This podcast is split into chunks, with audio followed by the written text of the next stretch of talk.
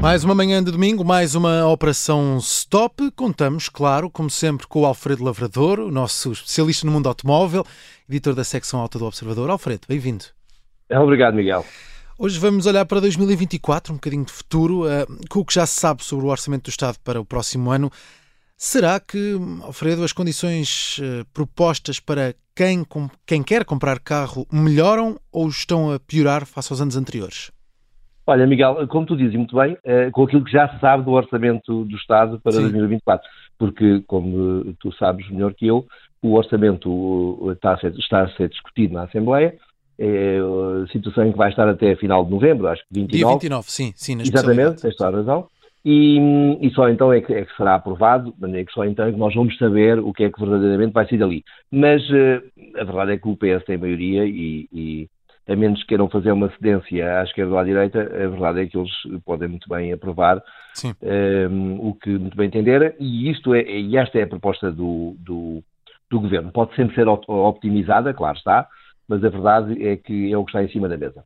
Hum. Um, e já agora, em relação a este, a, a, ao orçamento tal como existe, há um ponto que importa saudar, que é a recuperação do incentivo ao abate. Uh, Portugal tem um, tem um parque automóvel tremendamente velho. Devemos ter dos parques mais velhos. Na Europa Ocidental, um, temos de longe o parque mais velho, e, e, e, há dois problemas com, com, o parque automóvel velho. Não, não se tivesse um Rolls Royce de 1930, vale vários milhões e é, eu ficaria contentíssimo se tivesse um carro desses.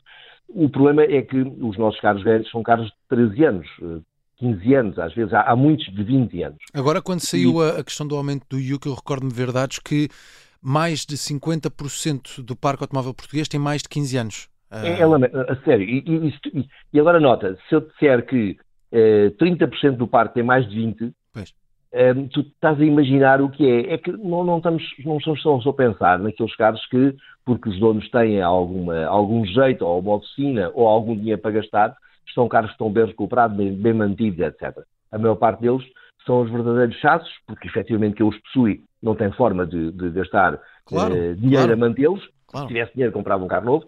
Um, não são carros que têm um, que, que têm, com, com, os quais têm uma ligação sentimental, é apenas um carro velho, tu curo, não, sem, sem outra conversa. Sim. E esses carros têm dois problemas, como dizia, são mais poluentes, porque eh, são ainda anteriores a todo o tipo de, de, de controle de, de, emissões, etc., e tratamento de emissões nocivas, e depois são, são muito menos seguros.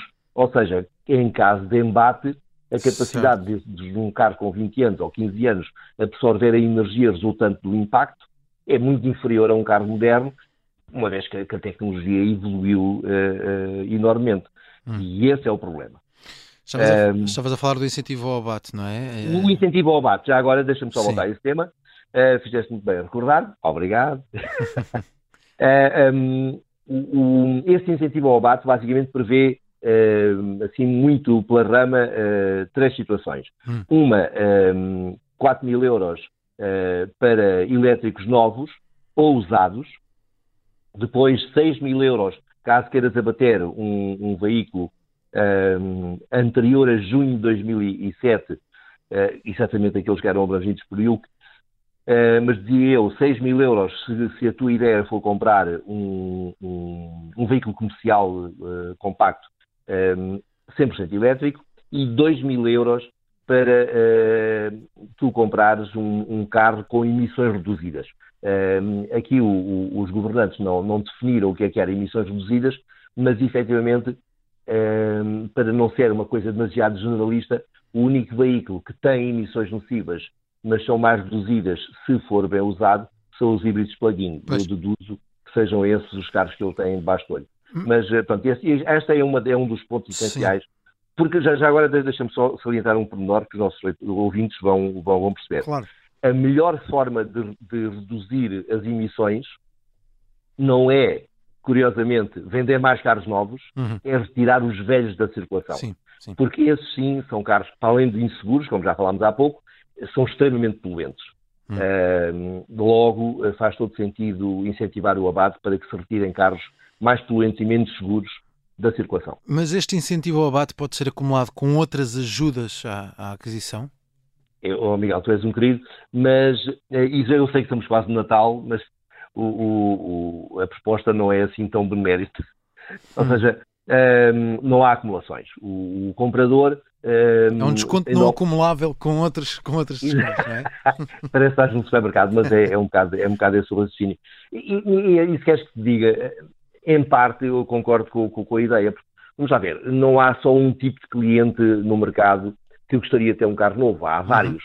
Um, e então, por que não uh, distribuir o mal para as aldeias, como se costuma dizer, e, e, e atribuir uma verba, uh, uh, uma verba que é, é interessante, a um maior número de, de potenciais candidatos. Hum. Para mim faz sentido, e suponho que para ti também. Hum. e quem não tiver orçamento para adquirir um carro novo também beneficia de algum tipo de ajuda? Olha, isso é outra novidade que, que muitos poderão ver como interessante. Uma vez que uh, quem quiser, uh, é claro que uh, os incentivos estão feitos, como sempre, para veículos novos, mas desta vez abriu-se a possibilidade de também os, os veículos elétricos com quatro anos, até 4 anos de vida, portanto 4 ou menos, um, podem, ser, podem beneficiar deste tipo de ajudas. E, e, e pode parecer estranho uh, que, que esteja a incentivar a compra de carros usados.